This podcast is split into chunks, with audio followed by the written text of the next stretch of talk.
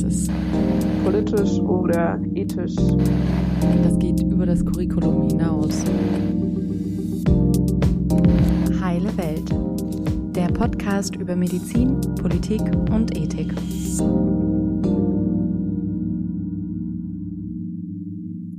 Hallo und herzlich willkommen. Ich bin Ilsa und in der heutigen Folge soll es um Gehörlosigkeit und Hörschädigung gehen. Rund 80.000 gehörlose Menschen leben in Deutschland. Das entspricht der Bevölkerung einer kleineren Stadt und dazu kommen bis zu 16 Millionen Menschen, die von einer Form der Höreinschränkung betroffen sind. Das ist eine sehr große Zahl und da könnte es ja naheliegend sein, dass das Thema im medizinischen Bereich eine große Rolle spielt, gerade was unsere Kommunikation angeht. Hier glaube ich, dass ich nicht nur für mich spreche, wenn ich Situationen erlebt habe, in denen aus Unsicherheit, aus verschiedensten Gründen doch einiges an Gesprächsinhalt verloren gegangen ist. Und das ist klar benachteiligend für die betroffene Person. Das Thema Barrierefreiheit ist sehr groß und wird heute hier überhaupt nicht allumfassend angesprochen werden können. Es ist aber für uns ein Thema und wird eins bleiben, zu diesem Podcast wird auf unserer Website ein Transkript zu finden sein und auch auf unseren anderen Kanälen setzen wir uns damit auseinander. Wir sind hier aber am Lernen und noch lange nicht am Ziel. Ich freue mich jetzt erstmal heute an Katrin hier begrüßen zu dürfen. Sie hat zwei Bachelorabschlüsse im Lehramt und zwar mit Schwerpunkten wie emotionale und soziale Entwicklung und Hören und Kommunikation und arbeitet jetzt während ihres Masterstudiums auch als Vertretungslehrkraft an einer Schule mit dem Förderschwerpunkt Hören und Kommunikation. Dazu ist sie in der Fachschaft engagiert und als Dozentin bei Breaking the Silence. Ja, hallo, ich freue mich sehr, dass du heute da bist. Ich freue mich auch. Vielen Dank für die Einladung. Würdest du uns zu Beginn einmal deine persönliche Geschichte erzählen? Ja, gerne. Ich bin im Jugendalter schwerhörig geworden, beidseitig mit Hörgeräten versorgt worden. Das hat auch gut geklappt. Ich habe dann mein Abitur gemacht und bin dann an die Universität Essen gegangen, um dort Lehramt zu studieren, ursprünglich für Gymnasium Gesamtschule. Und mit 26 bin ich dann später taubt. Am zweiten Weihnachtstag bin ich aufgestanden und die Welt war irgendwie ganz still. Dann habe ich noch schnell meinen Bachelor zu Ende gemacht und im Januar wurde ich implantiert da habe ich mich dann für ein äh, spezialisierendes Zweitstudium entschieden an der Universität zu Köln. Es ging aber auch ehrlich gesagt gar nicht anders, weil meine Hörschädigung so stark war und ist, dass ich nur die Schüler in der ersten Reihe dran nehmen hätte können. Und ja, wäre ich vielleicht schon so um die 50 und fast fertig mit allem, hätte ich dann vielleicht gesagt, ja, dann kriegen die in der ersten Reihe gute Noten und der Rest kriegt halt eine zwei. Das klappt schon irgendwie.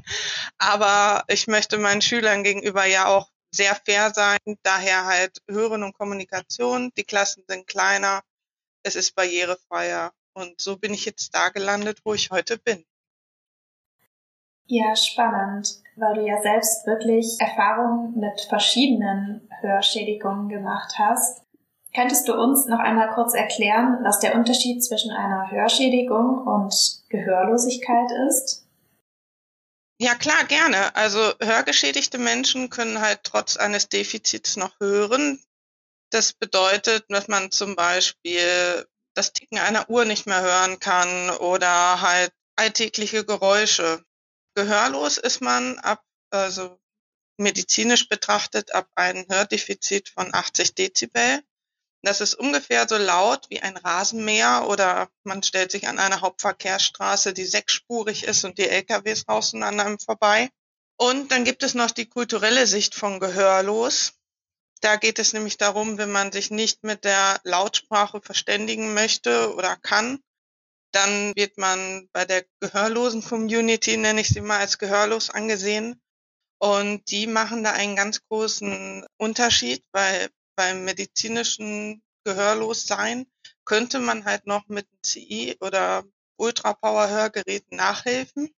Das möchten die aber gar nicht. Warum? Das äh, erkläre ich dann gleich nochmal genauer. Das war mir auch lang gar nicht so klar, dass das schon einfach auch ein großer Unterschied ist, für welche Form der Sprache man sich dann entscheidet, wenn man eine Höreinschränkung hat. Ich denke, da kommt vielen auch gleich die Gebärdensprache in den Sinn und zu der existieren viele Vorstellungen. Wenn jetzt Menschen mit ihren Händen kommunizieren, ist das dann immer die gleiche Gebärdensprache? Nein, einfach nein. Die Gebärdensprache ist eine natürliche Sprache. Sie hat sich genauso entwickelt wie alle anderen Lautsprachen halt auch. Und dementsprechend, es gibt verschiedene Gebärdensprache. Es gibt die deutsche Gebärdensprache, die englische, die amerikanische, die französische.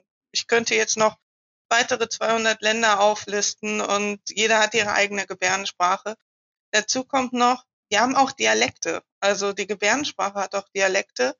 Und da gibt es eine Studie von der Universität Hamburg, die hat untersucht, wie viele Dialekte es gibt. Und beispielsweise für den Monat März kursieren in Deutschland 21 unterschiedliche Gebärden. Das muss man sich erstmal merken. Ist fast noch vielfältiger. Oder ja, ich glaube, es ist schwer zu vergleichen mit den Lautsprachen, aber es macht ja einfach nur Sinn, dass es keine einheitliche universelle Sprache gibt, weil Sprache und Kultur einfach miteinander verknüpft sind. Genau. Wie viele Menschen sprechen denn, ich sage jetzt mal, eine Form der deutschen Gebärdensprache, die dann für deutschsprachige Gebärdende verständlich ist? Also laut der Bundesfachstelle der Barrierefreiheit kommunizieren in Deutschland circa 200.000 Menschen mit der deutschen Gebärdensprache, wovon 80.000 selbst gehörlos sind. Das sind ja sehr viel weniger als bei anderen Fremdsprachen, wie jetzt zum Beispiel Englisch, wo doch ein großer Teil der Bevölkerung zumindest irgendwie Basiskenntnisse besitzt. Jetzt, um zu einer Situation im Gesundheitswesen zu kommen, da sind wir ja wirklich auf eine gute Kommunikation angewiesen, um Missverständnisse zu vermeiden. Und manchmal ist es ja auch eine akute Situation, in der gehandelt werden muss. Wie ähm, sieht denn die Verfügbarkeit von DolmetscherInnen aus? In einem akuten Notfall quasi unmöglich. Also, dass man auf die Schnelle, wenn man die nicht gerade selbst im Freundes- und Bekanntenkreis hat, jemanden zu organisieren, der kommen kann, ist quasi unmöglich. Wenn man das vorher abgesprochen hat, quasi bei einer Geburt, wenn man sagen kann, die Geburt findet ungefähr dann und dann statt, kann man sich Dolmetscher für diesen Zeitraum auch quasi reservieren. Die sind dann auf Abruf da. Aber man bricht sich jetzt ein Bein, muss ins Krankenhaus, ist quasi unmöglich da kommt es dann meistens dazu, dass Familienmitglieder oder Freunde die dolmetschende Funktion übernehmen. Was wahrscheinlich dann meistens irgendwie funktioniert, aber nicht unbedingt ideal, weil allein wegen den Zahlen, die du genannt hast, sind es ja wirklich ziemlich wenige Menschen, die fließend Gebärdensprache sprechen und dann auch übersetzen können. Ja, die meisten denken sich auch, das ist ja gar nicht schlimm. Ich meine, wenn mal die Mama mit dabei ist, wenn das Bein gebrochen ist, das ist ja kein Problem. Aber jetzt gehen wir mal von wirklich sehr persönlichen und Krankheiten aus, die man lieber für sich behalten würde, wie eine Geschlechtskrankheit oder ähnliches. Da hätte man halt ungern, dass die Frau Mama daneben sitzt und dolmetscht und vielleicht sogar noch ihren Senf dazu gibt. Absolut, ja. Und da entsteht ja einfach auch irgendwie eine Abhängigkeit in auch in Beziehungen, die für andere Menschen irgendwie gar nicht, gar keine Rolle spielt, gar nicht aufkommen würde. In der Realität ist es leider nicht selbstverständlich, dass für jedes ärztliche Gespräch eine Dolmetscherin dabei ist. Könntest du trotzdem mal beschreiben, wie so ein Gespräch mit drei Personen, ob jetzt DolmetscherInnen oder Familienangehörige, wie das so abläuft und wer da mit wem spricht? Ja, klar. Also generell habe ich für mich persönlich das Gefühl, dass das Gespräch zwischen dem der Dolmetscherin und meinem Gesprächspartner, meiner Gesprächspartnerin stattfindet und ich bin da so ein bisschen außen vor, sag ich mal. Also der Fokus liegt natürlich in dem Moment auch auf der Dolmetscherin, einfach aus dem Grund heraus, weil dort ja die Barrierefreiheit dann stattfinden soll. Das bedeutet, dass dort dann halt lautsprachlich kommuniziert wird. Und wenn dann jemand halt wirklich sich dieser Lautsprache nicht bedient oder nicht bedienen kann, dann ist da halt diese Barriere und anders geht es dann halt leider nicht. Das heißt, man ist irgendwie, also für mich habe ich das Erfahrung gesammelt, man ist irgendwie immer außen vor. So, man ist wohl dabei, aber nicht mittendrin. weil man ist ja auch darauf angewiesen, wie übersetzt die Person jetzt das, was ich gesagt, was ich gebärdet habe. Und das ist natürlich auch eine Machtsituation. Das heißt, man hat auch irgendwo das Gefühl, dass man selber nicht die Macht über die Situation hat, sondern von jemand anderen abhängig ist.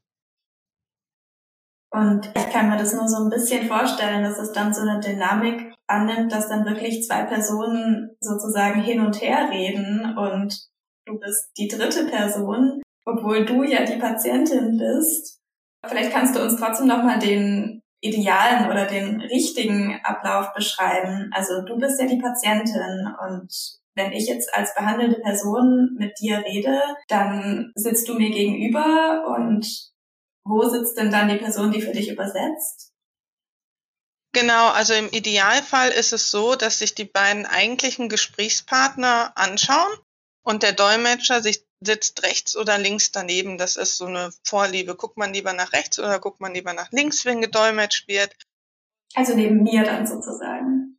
Genau, wenn man sich anschauen kann. Stellen wir uns vor, du bist meine Ärztin, ich sitze hier dir gegenüber und rechts oder links von uns wird der Dolmetscher sitzen. Das heißt, wenn du sprichst, sprichst du auch mit mir und nicht mit dem Dolmetscher. Das heißt, dass ich dann wenigstens die Möglichkeit habe, deine Mimik wahrzunehmen. Das ist natürlich klar, dass man weniger mitbekommt, wenn man eine Person nur im Profil sieht oder das ganze Gesicht. Aber ich glaube, das ist wirklich nochmal wichtig zu betonen, dass die übersetzende Person eigentlich nur die Stimme ist und ich trotzdem mit dir spreche und dich anschaue. Genau. Und diese Professionalität geht halt schnell verloren, wenn man Freunde oder äh, Familienmitglieder dabei hat. Das glaube ich.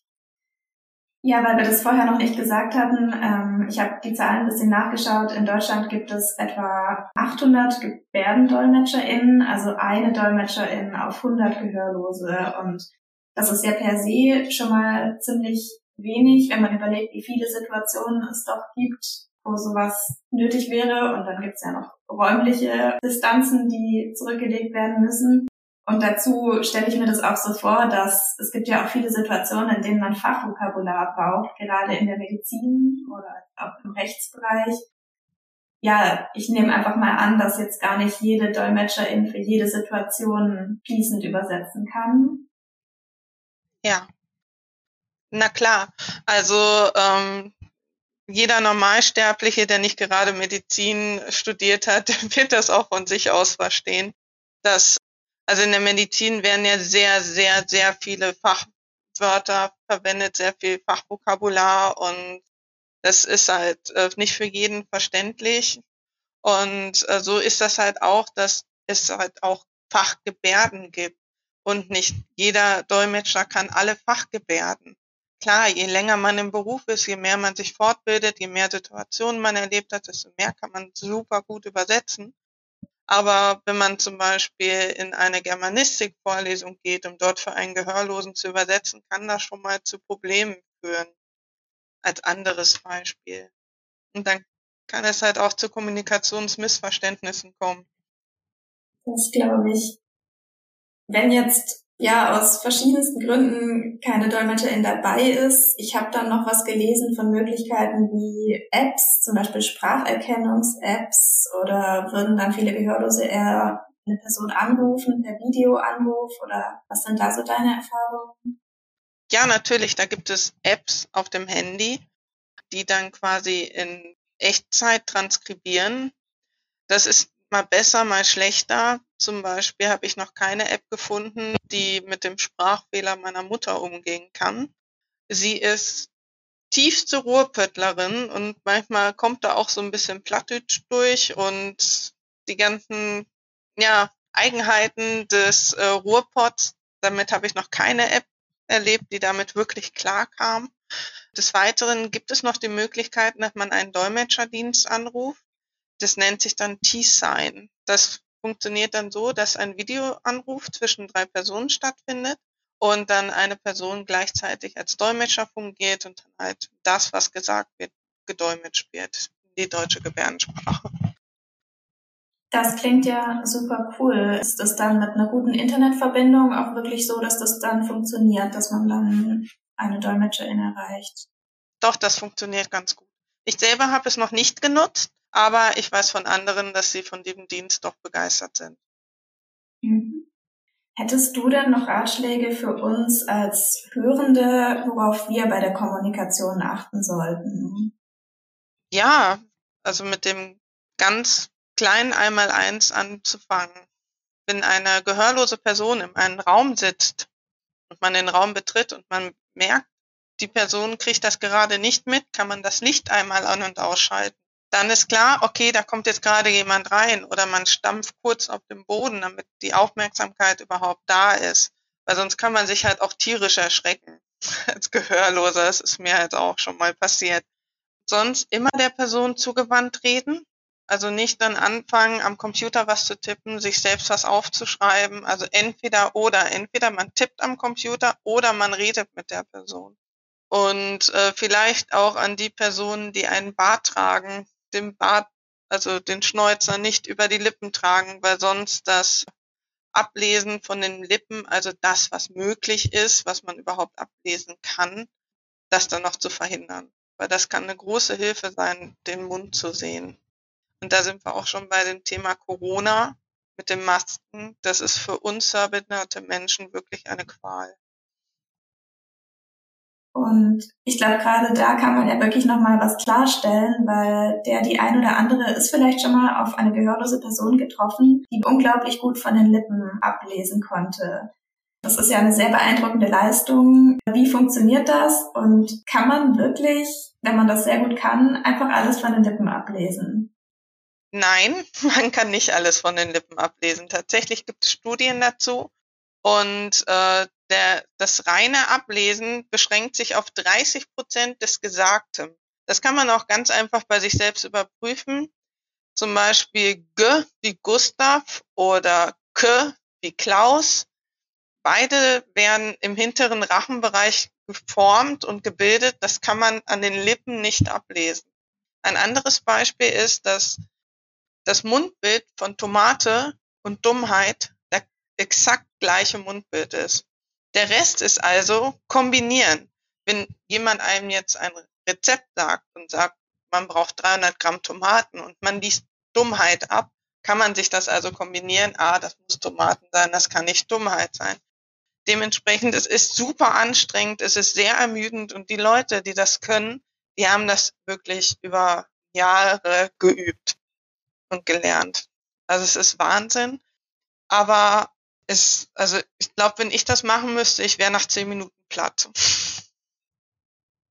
Ich erinnere mich da tatsächlich auch noch an einen kleinen Workshop, bei dem ich mal mitgemacht hatte und da sollten wir von den Lippen ablesen und der eigentliche Satz war Kunde beauftragt und wir hatten Butter, Mutter, Montag, alles Mögliche in den Raum geworfen und niemand von uns ist auf diesen Satz gekommen. Also muss man sich echt mal bewusst machen, was für eine Leistung und für eine Anstrengung das auch ist und dass das unmöglich stundenlang umzusetzen ist bei einem Vortrag oder so. Genau. Es wird ziemlich deutlich, dass gehörlose und hörgeschädigte Menschen in unserer Gesellschaft vor viele Barrieren gestellt werden. Hast du vielleicht weitere Beispiele von Alltagssituationen, die du erlebt hast oder die vorkommen können?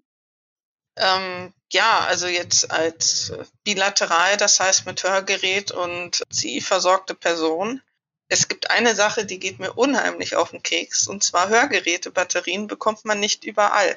Manchmal hat man Glück, dann bekommt man sie in der Drogerie oder halt bei einem Fachhändler. Die haben aber samstagsabends um 20 Uhr nicht mehr auf, wenn man vergessen hat, welche zu kaufen. Also es ist ja wirklich so, wenn man die Geräte abnimmt, also wenn ich die Geräte abnehme, bin ich taub. Und dann, ich bin sowas von abhängig von diesen Geräten und um ganz ehrlich zu sagen, für mich ist das auch kein schönes Gefühl, diese Abhängigkeit. Weil ich bin eigentlich ein Mensch, der gerne sein Leben selbst organisiert. Aber sobald das CE ausfällt und ich habe keine Ersatzbatterien dabei, bin ich quasi aufgeschmissen, weil halt sehr viele Leute keine Gebärdensprache können oder das Transkriptprogramm nicht mit dem Sprachfehler irgendwelcher Menschen zurechtkommt. Was gibt es sonst noch für Barrieren? Der Mundschutz in der Corona-Zeit, das hatten wir ja vorhin schon mal benannt. Eine Barriere ist, wenn man Geräte trägt, auch der Regen tatsächlich. Man braucht also entweder einen Schirm oder eine Kapuze. Also man kann nicht einfach durch den Regen laufen. Die Geräte könnten davon kaputt gehen. Wenn man eine Kapuze aufsetzt, ist das Hören übrigens mit Geräten auch nicht mehr ganz so gut. Leute, die selber Hörgeräte tragen, werden jetzt ein leidiges Thema wieder erkennen. Das ist die Rückkopplung. Das ist ein irre nerviges Quietschen, wenn etwas zu nah an die Geräte drankommt. Andere Barrieren sind, ich kann nicht selbst telefonieren. Das muss mein Partner für mich machen. Wie ist das jetzt, wenn ich gar nicht möchte, dass mein Partner das weiß? Aber das Telefonat muss halt geführt werden. Richtungshören ist auch so ein Ding. Also sagen wir es mal so, wenn mich jemand ruft, drehe ich mich so lange im Kreis, bis diese Person verstanden hat, dass sie winken muss, damit ich sehe, die Person war es. Und ähm, das ist halt auch super gefährlich, beispielsweise im Straßenverkehr, wenn jemand hupt und man nicht weiß, aus welcher Richtung kommt das Hupen und im schlimmsten Fall wird man da halt von einem Fahrzeug erfasst. Sonst allgemeine Barrieren sind auch im Fernsehprogramm. Oft gibt es keine Untertitel. Ich benutze deswegen auch nur noch Streaming-Programme.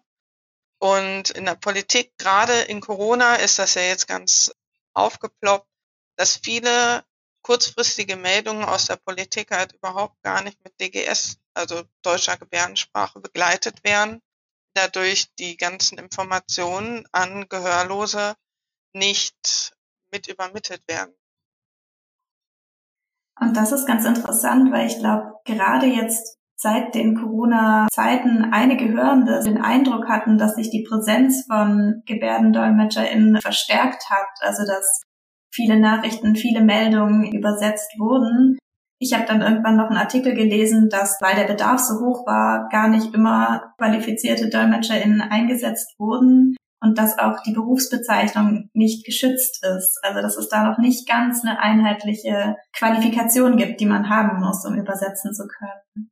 Genau, also man kann entweder eine Ausbildung machen oder das Fach Gebärdensprache studieren. Das geht, da kann man auch den Master mittlerweile machen. Ich glaube, das geht in Köln und in Hamburg, aber es kann auch sein, dass das noch andere Universitäten sind. Ich möchte mich da jetzt nicht festlegen müssen ja, das ist damit so richtig aufgekommen in der Zeit, weil die Gehörlosen aufgestanden sind und sich dafür äh, halt auch stark gemacht haben. Das kann ja nicht sein. Das war so ein, schon so ein Problem, was die ganze Zeit so im Hintergrund lang plätscherte. Also die Medien, die wissen das auch, die wussten das auch, aber irgendwie, ja, sind ja nur so wenig, da muss man sich ja gar nicht so drum kümmern. Es gibt jetzt wichtigere Sachen. Und in der Corona-Zeit ist es dann halt mal aufgefallen, dass das äh, so nicht weitergeht. Und seitdem gibt es auch mehr Sendungen, wo dann halt auch Gebären sprachlich kommuniziert wird. Ein Beispiel dafür, dass das noch gar nicht so im Mittelpunkt ist, ist sind zum Beispiel so Serien wie Let's Dance heißt das, glaube ich. Da war ja auch ein gehörloser Tänzer mit dabei. Das hat ja für großes Aufsehen gesorgt. Allerdings wurde der Dolmetscher, der dort engagiert war, äh, nicht während der ganzen Zeit, wo er gedolmetscht hat, gezeigt, sodass ja, die Hörenden haben einen gehörlosen Menschen dort gesehen, fanden das auch interessant, aber Gehörlose konnten sich das nicht in aller Ruhe anschauen, weil nicht alles gedolmetscht, also man konnte nicht alles sehen, was gedolmetscht wurde. Dadurch musste man sich dann vom Freunden dann wieder die Serie dolmetschen lassen. damit man das dann auch alles mitbekam.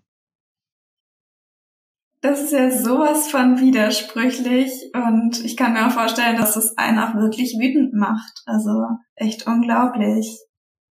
Ja, also ich hatte mich damals total gefreut, dass ein gehörloser Tänzer dabei ist. Er ist ja auch Schauspieler und ich habe mich so geärgert, dass, weil es war die Person, die gedolmetscht hat, die war ja da. Die war ja auch öfter im Hintergrund zu sehen und manchmal war sie auch zu sehen, wie sie gedolmetscht hat. Aber dass man in dem Moment, wo schon alles da ist, nicht diese Barrierefreiheit schafft, das fand ich schon echt traurig. Ja, und das bedeutet ja auch, dass die Personen in der Produktion beteiligt waren, also sich ja wirklich keine Gedanken gemacht haben über das Thema, was sie eigentlich darstellen.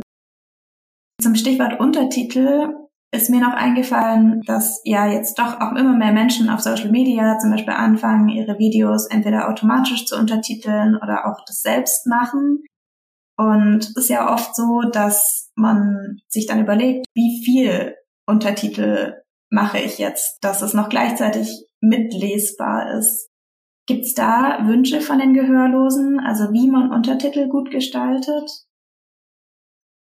Also ich kann da jetzt nicht für die gesamte äh, Gehörlosen-Community sprechen. Ich kann da aus meiner Sicht sprechen. Ich finde es am besten, wenn die einzelnen Personen eine Farbe bekommen. Beispielsweise Person A hat die Farbe blau, Person B hat die Farbe gelb, Person C hat die Farbe rot und dass die ähm, einzelnen, dass die Untertitel dann auch in der Farbe angezeigt werden, dass man halt auch weiß, ah, die Person spricht gerade, weil manchmal durch den Schnitt und so ist das gar nicht so klar. Beispielsweise bei How I Met Your Mother, da spricht Ted ja immer als ähm, Ted aus der Zukunft, sag ich mal, aus dem Off.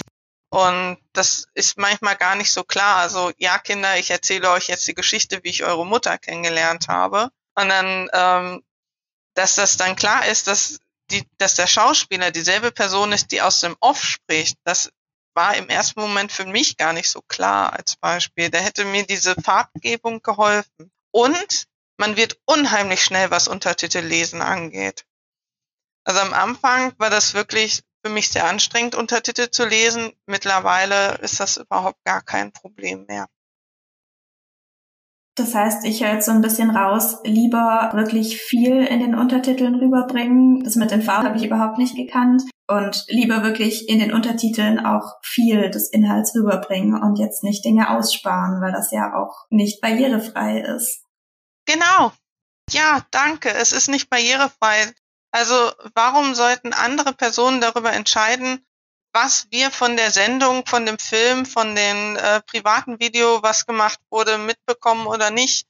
Das sollte uns doch wie jedem Hörenden auch nicht vorenthalten werden. In der Tonspur ist es auch einfach drin. Warum dann nicht im Untertitel? Aber man muss da auch die Kirche im Dorf lassen. Es ist sehr aufwendig, einen guten Untertitel zu machen.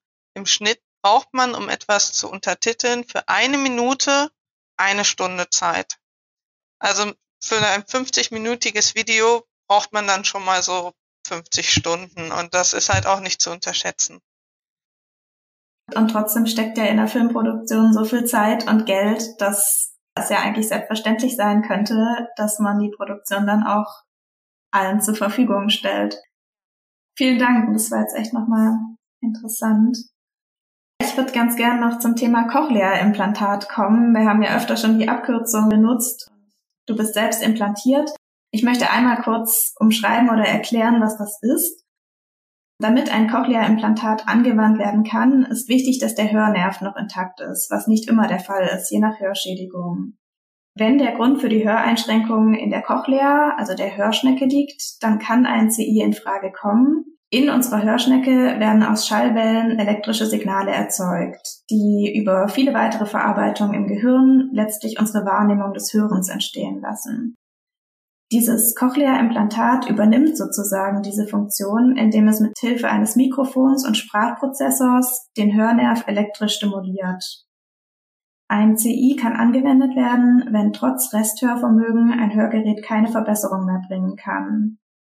Bei Spätertaubten, damit ist immer gemeint, nachdem sie früher schon einmal gesprochen haben, kann ein CI eingesetzt werden und auch bei Taubgeborenen kann durch eine frühe Implantation im Kindesalter zusammen mit intensivem Hör- und Sprachtraining ein Hörerlebnis entstehen. Pro Jahr werden etwa 3000 Operationen durchgeführt. Ich dachte, wir könnten ganz zu Beginn mal so eine kleine Hörprobe abspielen, vielleicht auch ohne davor viel dazu zu sagen und danach gibt's bestimmt noch was zu sagen. Ja, gerne. Im Urlaub flogen Emil und Otto nach Afrika. Ja, an dieser Stelle eine kurze Pause und ich spiele gleich ab, was der Inhalt des Satzes war. Im Urlaub flogen Emil und Otto nach Afrika. Im Urlaub flogen Emil und Otto nach Afrika. Das war für mich, als ich das das allererste Mal gehört habe, hat das tatsächlich schon so ein bisschen ja ein Bild in meinem Kopf ins Wanken gebracht, weil ich mir das so vorgestellt hatte, dass man mit einem Implantat wirklich ähnlich hört, wie, wie ich jetzt normalerweise höre. Vielleicht kannst du da ein bisschen was zu sagen. Ja, natürlich ist das im ersten Moment erschreckend. Aber wenn man jetzt hörend geboren wurde und ähm, man sich selber mit der Lautsprache identifiziert und dann die Möglichkeit bekommt, wieder hören zu können, auch wenn es sich so verschroben, sag ich mal, anhört, ist ein bisschen was viel mehr wert als gar nichts.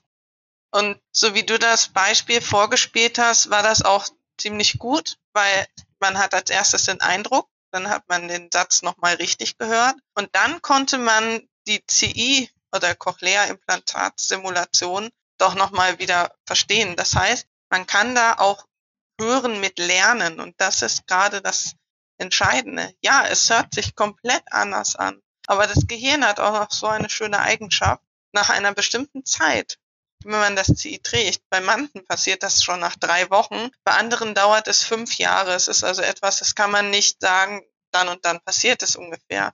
Bei mir ist es nach zwei Jahren passiert. Ich höre den Unterschied nicht mehr. Also ich habe ja eigentlich zwei Hörwelten das Hörgerät, wo einfach nur der Schall stumpf verstärkt wird, sag ich mal, und das CI. Am Anfang habe ich diesen Unterschied stark wahrgenommen. Mittlerweile höre ich es nicht mehr. Klar, wenn ich mich darauf konzentriere, kann ich diesen Unterschied hören. Dann kann ich das so hören, wie das Beispiel, wo die beiden nach Afrika fliegen. Aber mittlerweile höre ich da keinen Unterschied mehr. Mein Gehirn blendet das quasi aus und nimmt nur noch die Information die es durch dieses Hören dann halt mitbekommen. Ja, super faszinierend, gerade mit dem, was unser Gehirn fähig ist und diesem Lern- und Anpassungsprozess ist dann darin auch so ein bisschen bedingt der Unterschied bei einer Person, die davor schon gehört und gesprochen hat, dass da der Lernprozess vielleicht ein anderer ist als eine Person, die taub geboren wurde. Weißt du da was drüber? Ja, also wenn man schon den Erspracherwerb der Lautsprache hinter sich hat, dann ist es zum Teil auch ein Erinnern. Man hat ja eine Idee, wie ein Wort klingen sollte. Und ähm, ich habe das zum Teil dann so mit meiner Mutter gemacht, auch wenn es ruhrpöttlerisch war, aber ich habe sie Sachen vorlesen lassen, wovon ich wusste, was sie vorliest. Und dann konnte ich das also, ah, das klingt jetzt also so und dies klingt jetzt also anders. Und dann konnte ich das für mich lernen die Personen, die gehörlos geboren werden und dann auf Wunsch der Eltern implantiert werden, für die, die kennen das ja gar nicht anders. Die werden ja implantiert und lernen das Hörenden auf diese Art und Weise. Und die wissen ja gar nicht, wie das eigentlich ist mit einem normalen Gehör. Von daher Siehst du den Unterschied? Also das eine ist dieses Wiedererinnern, das andere ist, ich, ich lerne das von klein auf. Ich wachse damit auf. Es ist für mich völlig normal.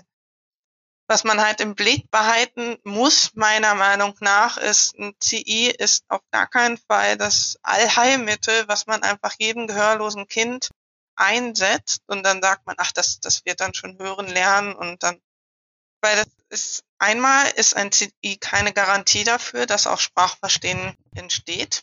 Und das andere ist, diese Behinderung der Gehörlosigkeit ist etwas, was die Hörenden machen. Also die Hörenden sagen, die Gehörlosen sind behindert. Aber die Gehörlosen sagen, ich kann alles, ich kann nur nicht hören. Und in manchen Situationen haben die auch Vorteile, beispielsweise durch ein geschlossenes Fenster kommunizieren, ist überhaupt gar kein Problem mit der Gebärdensprache. Und sie sehen sich als überhaupt gar nicht behindert, einfach auch, das kann man daran festmachen, zum Beispiel, die nehmen ja nicht an den Paralympics teil, sondern haben die Deaflympics. Die sagen also, wir sind nicht behindert, wir gehören nicht zu den Paralympics. Das Einzige, was wir nicht können, ist nicht hören. Und wir haben dafür aber unsere wunderschöne Kultur, wir haben dafür unsere wundervolle Sprache. Und ähm, von daher kann ich das auch verstehen, dass manche Gehörlose sagen, dass sie ist ein Angriff auf deren Kultur, weil durch dieses zum Hören gezwungen werden der Kinder, jetzt mal ganz drastisch ausgedrückt, kann es halt auch passieren, dass sich die gehörlosen Community verkleinert, weil immer mehr anfangen, zu hören und sich dann halt der, Hör der hörenden Community anschließen. Sag ich's mal so. Ja, das ist echt nochmal ganz wichtig zu sagen, dass die Gebärdensprache einfach eine andere Sprache ist, eine vollwertige Sprache. Das hattest du mir tatsächlich gesagt, dass sie erst seit 2002 auch als Sprache anerkannt ist, was ich auch total verrückt fand. Und dass viele Behinderungen und eben das Beispiel Gehörlosigkeit ist dann ein gutes Beispiel, wirklich durch die Reaktionen des Umfelds oder ja, durch die Gesellschaft entstehen und keine Behinderung sein müssten wenn mehr Zugänge gemacht würden, andere Zugänge. Was ich auch super spannend fand, sind, dass zum Beispiel in Slowenien und Niederlande, dass es dort für die Eltern gehörlos geborener Kinder Programme gibt, vor einer potenziellen CI-Implantation, dass die Eltern einen 60-Stunden-Gebärdensprachkurs und Unterricht in Gehörlosenkultur erhalten und wenn Sie sich dann für eine Operation entscheiden, danach nochmal einen 300 Stunden Gebärdensprachkurs und weiteren Unterricht zur Gehörlosenkultur. Das fand ich irgendwie auch so schlüssig, dass man sich durch die Operation vielleicht nicht gegen die Gebärdensprache entscheiden müsste. Ja, das ist halt auch so ein Punkt, dass viele sagen, das Kind kann dann hörend aufwachsen, wir brauchen die Gebärdensprache gar nicht mehr. Aber es gibt so einen ganz alten Witz und er trifft einfach auch immer wieder zu. Was wird aus einem Gehörlosen, dem man einen CI implantiert? Er wird schwerhörig.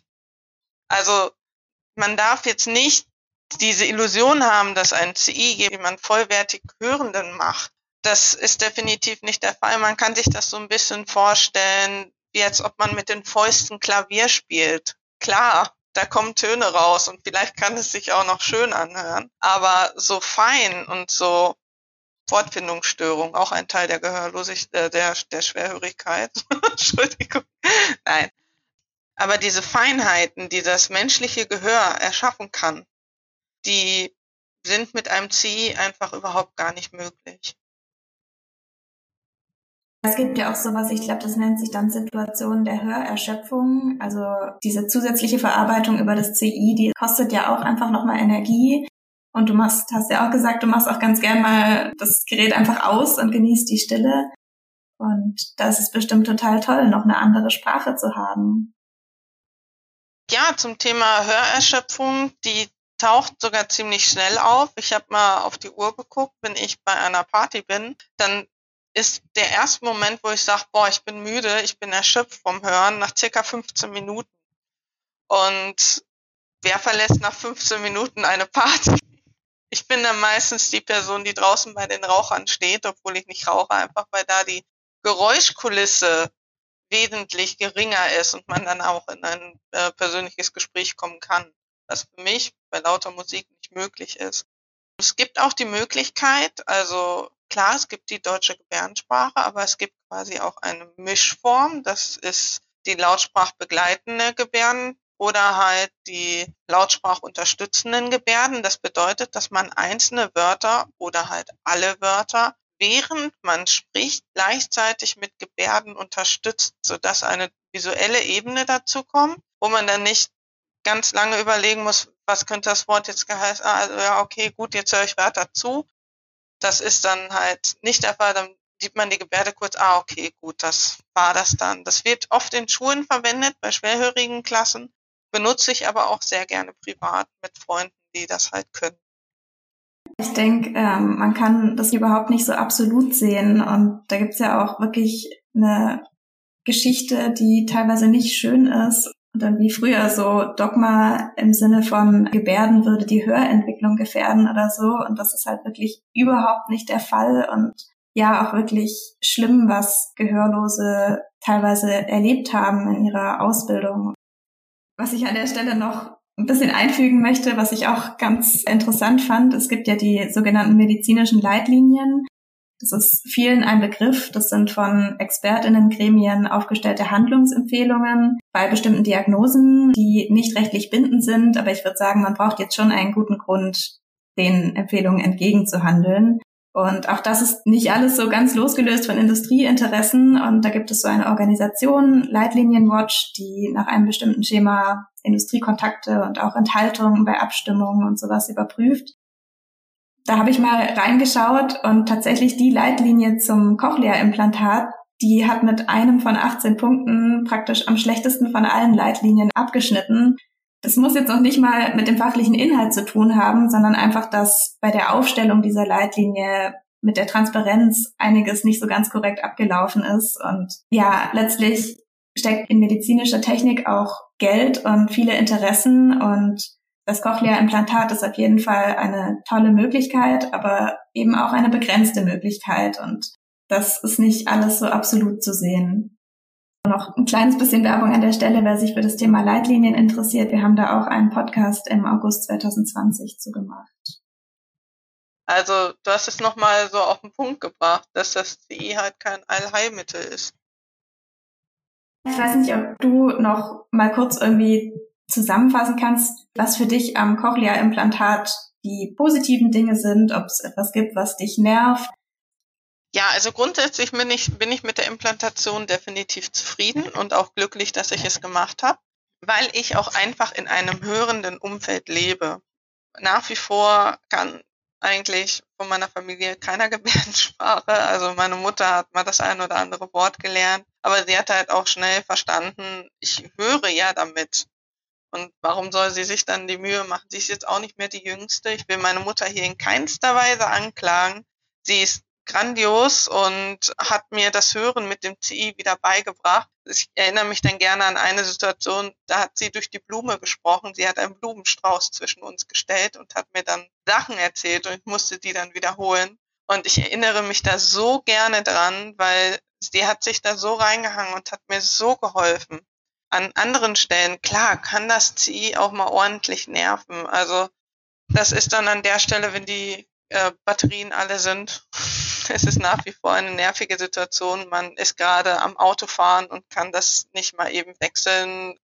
Man hört sich gerade in der Badewanne den Podcast von Heile Welt an und auf einmal geht das CI alle und man kann nicht weiter zuhören. Und das ist dann in dem Moment wirklich schade, dass man dann so wenig Zeit hat, das dann zu ändern. Also ich weiß auch gar nicht warum, aber ähm, beim CI ist das innerhalb von circa zwei Minuten, dann ist das alle, dann geht das aus.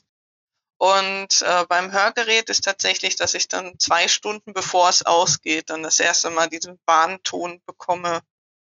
Und sonst, klar, wir haben einen großen Vorteil, also wirklich einen riesigen Vorteil, worum uns ganz viele Menschen auch beneiden. Man ist in einer Straßenbahn, der Hund bellt, das Kind schreit und die Straßenbahn ist auch noch äh, schwer am Quietschen. Wir können die Geräte abmachen und haben unsere Ruhe. Ich glaube, da träumen manche Menschen von und ich glaube, diese Art der Ruhe kann auch kein Noise-Canceling-Kopfhörer leisten.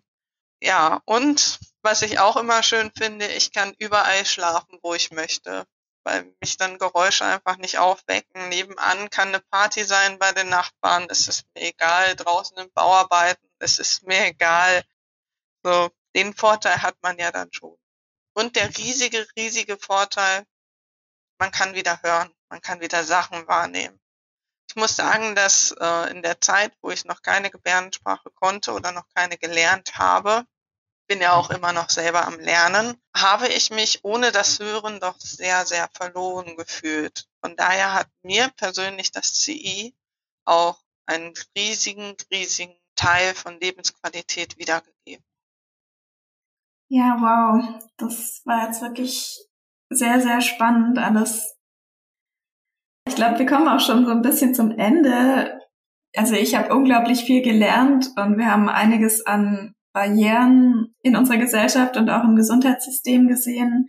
Hast du denn noch zum Schluss vielleicht ganz konkret was an uns Hörende oder was sich ändern sollte, um in der Notaufnahme Barrieren abzuschaffen?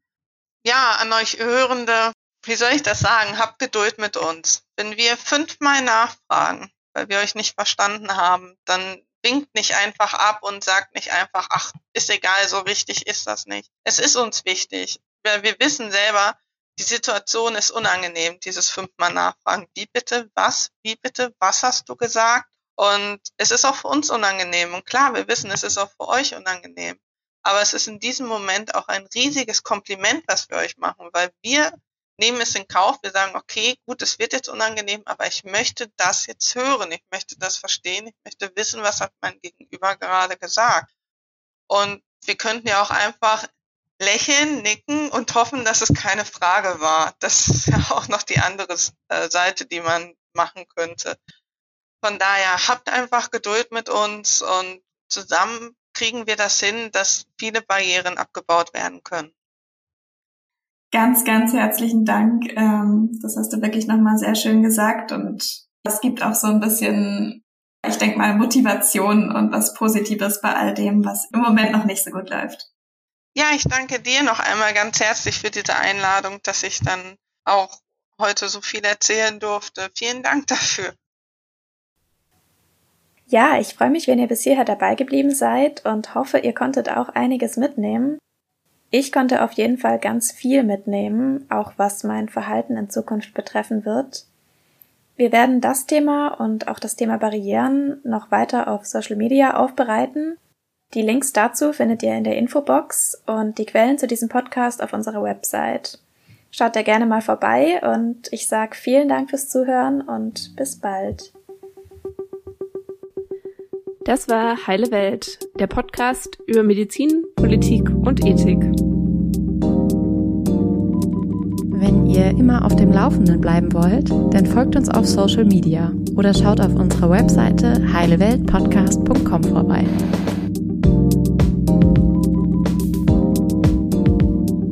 Ihr habt Feedback, Themenvorschläge oder was anderes auf dem Herzen? Lasst es uns gerne per Mail an heile.welt.posteo.de wissen. Thank you.